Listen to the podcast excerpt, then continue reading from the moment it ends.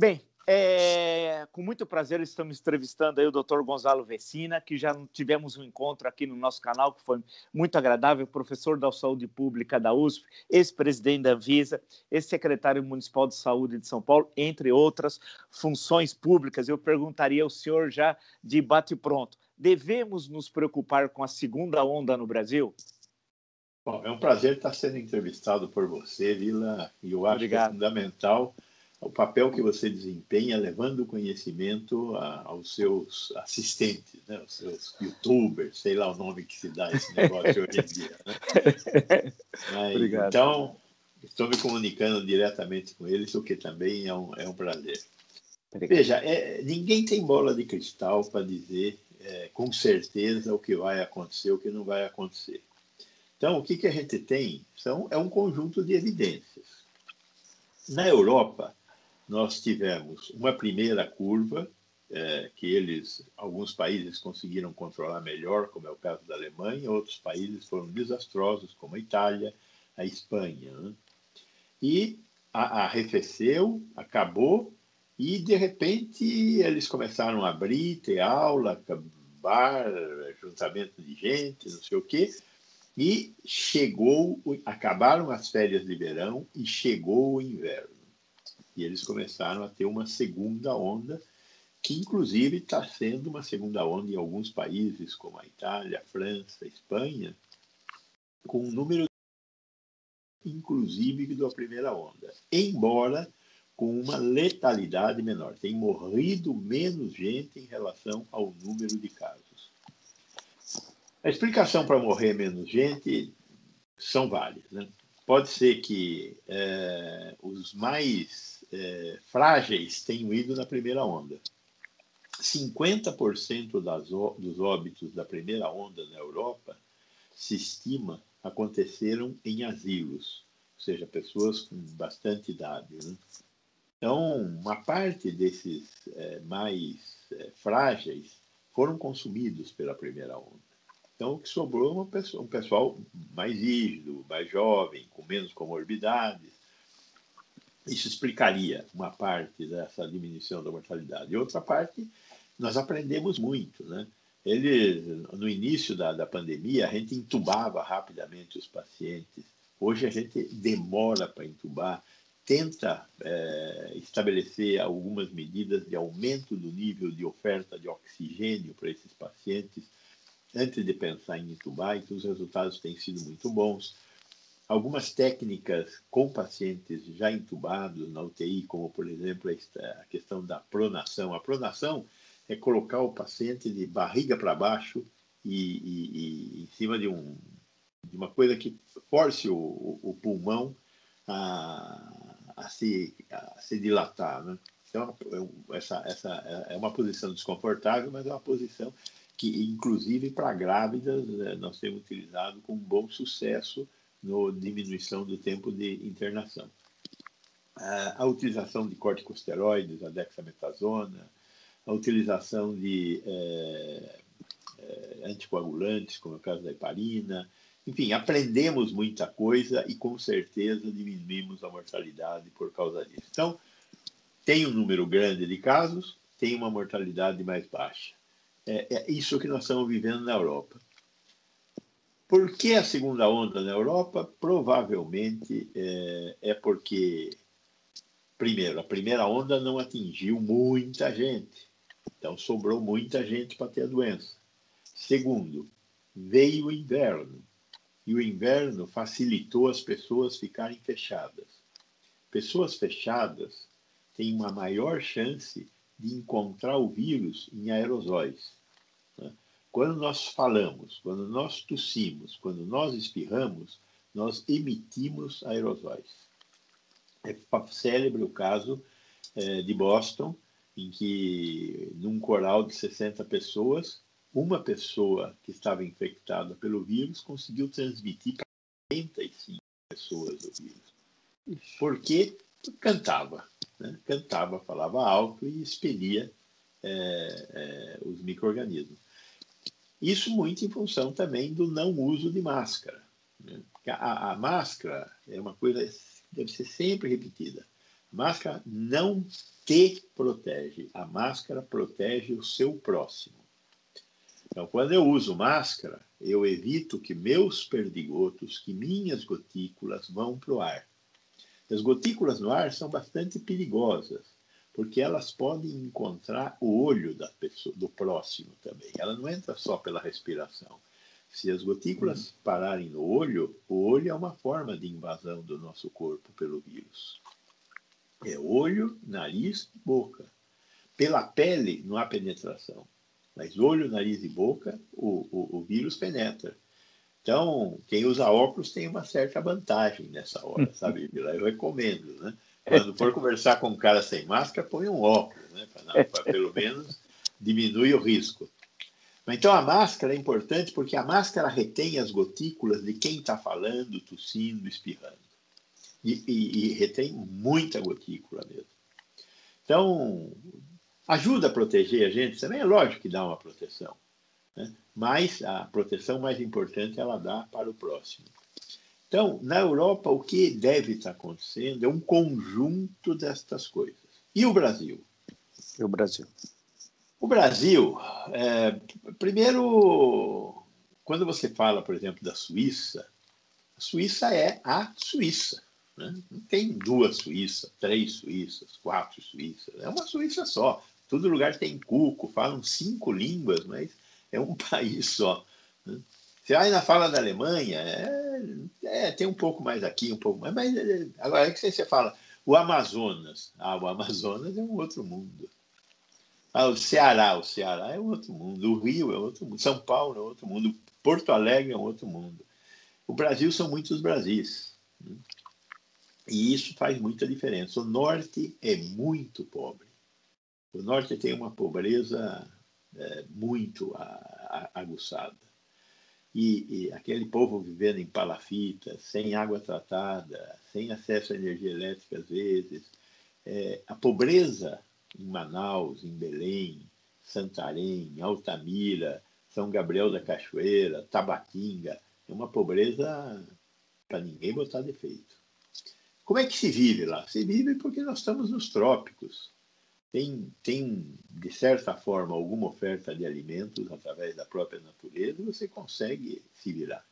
Por isso, é, nós temos é, menos desgraças que nós esperaríamos ter se nós estivéssemos com aquela pobreza num país de clima frio.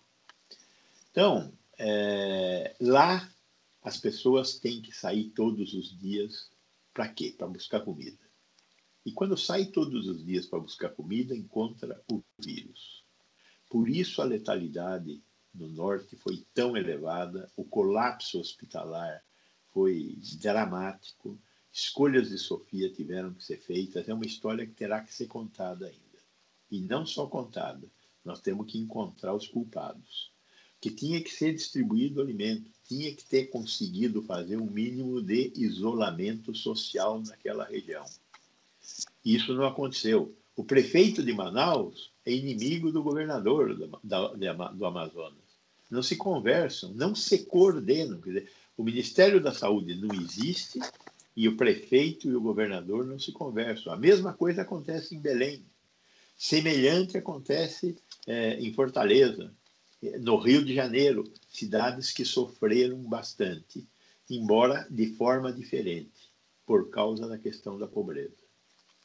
De qualquer forma, nós temos feito estudos de soroprevalência em Manaus, utilizando, nós estamos fazendo isso em nove hemocentros do Brasil, utilizando sangue de hemocentros, sangue de doadores.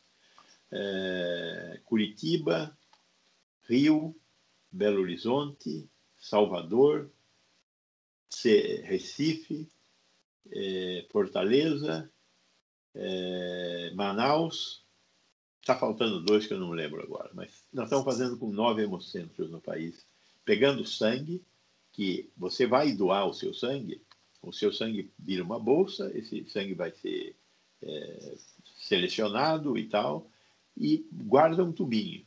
Esse tubinho é guardado para uma contraprova que possa ter necessário no futuro. Nós pegamos esses tubinhos de sangue dos doadores desde o começo do ano. É, começamos a fazer isso em março. Nós pegamos março, abril, maio, No mês de julho, 66% dos doadores de sangue do Hemocentro de Manaus tinham tido contato com o vírus. O sangue é, tinha é, anticorpos é, contra o vírus. 66%. O problema todo é que nós estamos trabalhando com uma população que doa sangue, é de 18 a 60 anos que é permitida a doação de sangue. Então, faltam os jovens e faltam os velhos. Mas, de qualquer forma, é, era de se esperar que Manaus estivesse muito próximo do que nós chamamos de imunidade coletiva ou de rebanho. Né? O que é uma imunidade de rebanho? É quando tanta gente já teve a doença que o vírus não consegue encontrar quem ainda não teve. E aí ele deixa de circular naquela comunidade. É o que a gente fala de acabaram os suscetíveis, os que são podem ter a doença. E aí o vírus deixa de circular. Isso que é a imunidade de rebanho. Por outro lado, isso está beirando os 30%. Então ainda tem muita gente para ter a doença. É... Mas nós não terminamos a primeira curva. Nós ainda estamos em queda da primeira curva. Então, é difícil falar numa segunda curva quando a primeira ainda não acabou. E quando você tem um aumento de contatos, porque nós estamos liberando aula, bar, restaurante, já começa a haver uma certa liberação de cinema, teatro, com restrições, mas começa a haver. Então, é de se esperar um aumento no número de casos, ou uma queda menor do que a que deveria ocorrer no número de casos. Então, do ponto de vista de todo esse conjunto de coisas e o fato de a gente não ser um país de clima frio, eu diria que suponho que nós não teremos uma segunda curva como a que está ocorrendo na Europa. Porém, nós temos tido oportunidade de contatos. Então, a queda do número deve ser uma queda menos importante, inclusive com algumas é, flexibilizações aí, subindo o, o, o número de casos, dependendo do nível de exposição que a população venha a ter. Eu tenho conversado muito, eu não sou, eu sou um sanitarista, não sou infectologista, mas tenho conversado muito com os infectologistas, com, com os epidemiologistas. É, o senso comum informa mais ou menos isso. Perfeito. Ah, deixa eu colocar uma questão para o senhor. Eu, uma vez, eu, é, duas semanas atrás, acho, nós estávamos participando do Jornal da Cultura e no final da sua primeira fala lá, havia uma questão que foi tocada agora de passagem sobre a questão dos culpados. Eu, eu, eu digo o seguinte: eu li o livro do, do ministro Luiz Henrique Mandetta, chamado Um Paciente Chamado Brasil. Até conversei com ele através do canal aqui sobre o livro. E acompanho diariamente, até por obrigação de ofício, tudo o que está ocorrendo uh, e a forma como é, como é que, especialmente o Ministério da Saúde e o Presidente da República, tem tratado a questão. É, já não, o número de óbitos superior a 160 mil óbitos. Né? Havia uma estimativa, na época, quando o doutor Mandetta era ministro da Saúde, de três cenários, e o terceiro cenário, que era o mais pessimista, falava em 180 mil óbitos. Algo que nós somos muito próximo a isso agora. E aí, quer dizer, eu digo para o senhor assim, e aí o seguinte, é, é, é, é, esse, esse fenômeno, e havia aqueles que desprezavam, né? O Osmar Trevas Terra, uh, deputado federal, né? Dizia não, isso deve mil, dois mil, tal, e nunca refez. Então o que eu fico pensando é o seguinte: é a maior tragédia da história do Brasil. Não há nenhuma tragédia semelhante a essa, né?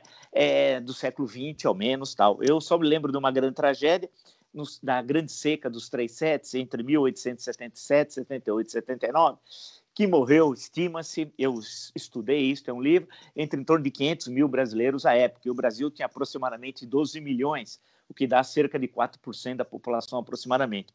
Ah, agora, não foi um fenômeno climático, como a seca. Nós estamos no século XXI, não no século XIX. Sabíamos que ia ocorrer, porque estava vindo lá do Oriente e o aviso veio chegando.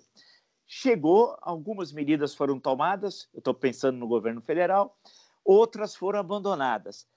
Não é, um, é, não há uma certa passividade, até da área das ciências médicas e biológicas, dos profissionais, dos conselhos, em relação à tragédia que está ocorrendo, doutor Vecina? É, eu, esses dias eu ouvi uma fala do Papa Francisco, que eu não vou ser capaz de reproduzir, mas, mas ele dizia mais ou menos o seguinte: nós estamos com uma doença contagiosa terrível, o vírus da indiferença. Né? Nós somos indiferentes. Dizer, enquanto o vírus da indiferença estiver nos atacando, nós vamos aceitar essa desgraça como sendo uma coisa normal. Um dia vamos ter que acordar e descobrir que não é uma coisa normal e que existem pessoas que contribuíram ativamente para que isso acontecesse e elas devem ser responsabilizadas pela sociedade. O Brasil tem uma característica mais ou menos universal, universal aqui no Brasil, que é essa coisa da impunidade. Aqui ninguém paga conta nenhuma. Né? Você não paga imposto porque você sabe que um dia vai vir o perdão. Você não se preocupa em fazer álcool gel com menos de 70%, porque sabe que isso não vai ter consequência nenhuma, exceto você ficar mais rico. Né? Então, eu acho que essa questão é uma questão muito importante. A sociedade brasileira tinha que acordar para a questão da impunidade, e neste caso particular, da impunidade em relação aos responsáveis por essas 160 mil mortes, que vão ultrapassar os 180, infelizmente, eu não tenho dúvida disso. A vacina vai demorar para ter número suficiente. A vacina vai chegar, mas o número suficiente para cobrir 210 milhões de brasileiros, ainda com uma discussão com uma meia dúzia de idiotas que são terraplanistas, que acham que não deve haver vacinação, isso vai demorar um pouco mais.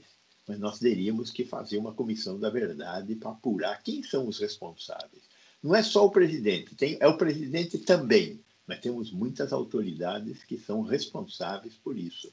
Né? Com certeza vamos ter que fazer uma comissão da verdade.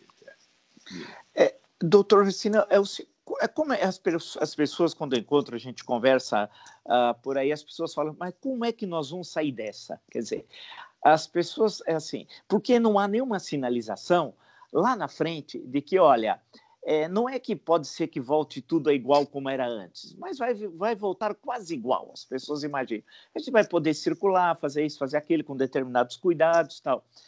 Quando veio as, as notícias da segunda onda na Europa, foi uma ducha de água fria. Falou, pô, mas isso não termina tal.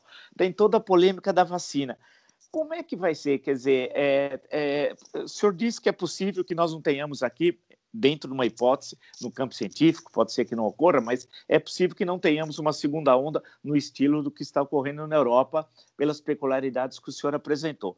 A questão que se coloca, então, é, é, é, a vacina deve vir no primeiro trimestre, quadrimestre do ano que vem, mas precisa tomar uma, duas doses. Nós temos 210 milhões de habitantes, vai ter uma ordem para isso, etc, etc. Sendo assim, quando é que nós podemos voltar a uma semi-normalidade? Porque a normalidade por... vai ser muito difícil. Quando e como? 2022. Com Sim. sorte. Com sorte. É. O que, que é a sorte? As duas vacinas com as quais nós estamos mais comprometidos passarem na fase 3. E as duas fábricas, Butantan e Fiocruz, conseguirem produzir o primeiro lote de 100 milhões de doses, que é mais ou menos 100 milhões de doses por lote. Produzindo o primeiro lote, nós teríamos recebido alguma coisa em torno de mais uns quase 100 milhões de doses entre as duas vacinas das fábricas chinesas. É, a, a, fábrica, a fábrica da inglesa também fica na China, é bom que se, se diga de passagem. Né? Então, as duas vacinas vão vir da China. É, a primeira fabricação, e aí nós teremos 100 milhões de doses, somando, hora fala uma coisa, hora fala outra, um chute, 100 milhões de doses, meio a meio, entre as duas vacinas. E aí eles começam a, a produção aqui no Brasil. Produção em base, né? Primeiro faz em base, depois vai receber o IFA, o, insumo farmacêutico ativo, para fazer a, a vacina. Então, se isso acontecer, nós vamos ter um número suficiente de doses bem mais à frente. Né? E lembrando que, é, por enquanto, a chinesa são duas doses, por enquanto, a inglesa também são. Estão discutindo passar para uma dose só. para aumentar a cobertura. É, quer dizer, ela, ela, se ela dá 50% de imunidade com uma dose e 90% com duas, eu talvez prefira dar uma dose com 50% de imunidade para ampliar a possibilidade de mais pessoas ficarem imunes e, junto com as pessoas que já tiveram a doença, é, chegar mais rapidamente à imunidade de rebanho.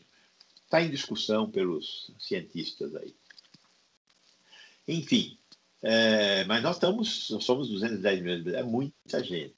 Então, vai começar vacinando é, profissional de saúde, depois idosos e grupo de risco, depois os trabalhadores de, que trabalham com muita gente, então penitenciária, é, trabalhadores da, da educação, é, trabalhadores de institutos de longa permanência de idosos e trabalhadores do comércio que teve que ficar aberto, transporte coletivo, né?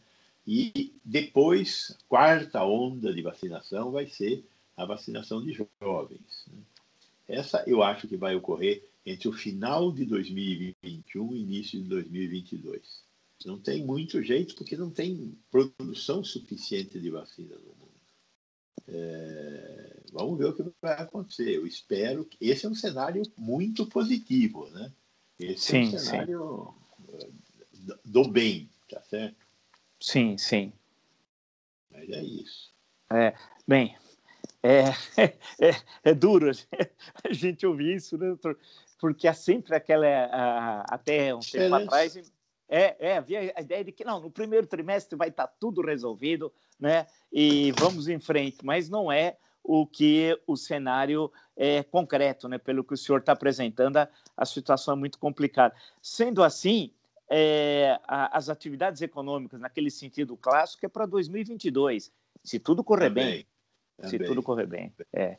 Infelizmente também. É, puxa vida, é triste. Bem, queria agradecer muito o senhor aí ter, ter nos atendido aí, uh, apresentando esse quadro que acho que super importante, né? Que as recomendações são as mesmas, né? Ou seja, evitar as aglomerações, a utilização das máscaras, álcool gel, que é algo que está sendo abandonado paulatinamente. Não pode, não pode, não pode. Não pode, então. Tem de continuar e vamos aguardar a chegada, então, da vacina e tomar todos os cuidados possíveis. Então, quero agradecer muito ao senhor e vamos, proximamente, tendo em vista que isso, infelizmente, deva se alongar, ter algum outro encontro e podemos conversarmos outra vez. Muito obrigado, doutor Vecina. Ora, será um prazer, estou às olhos de você e do, do, seu povo que o assiste. Muito obrigado. Valeu, que agradeço. Até mais.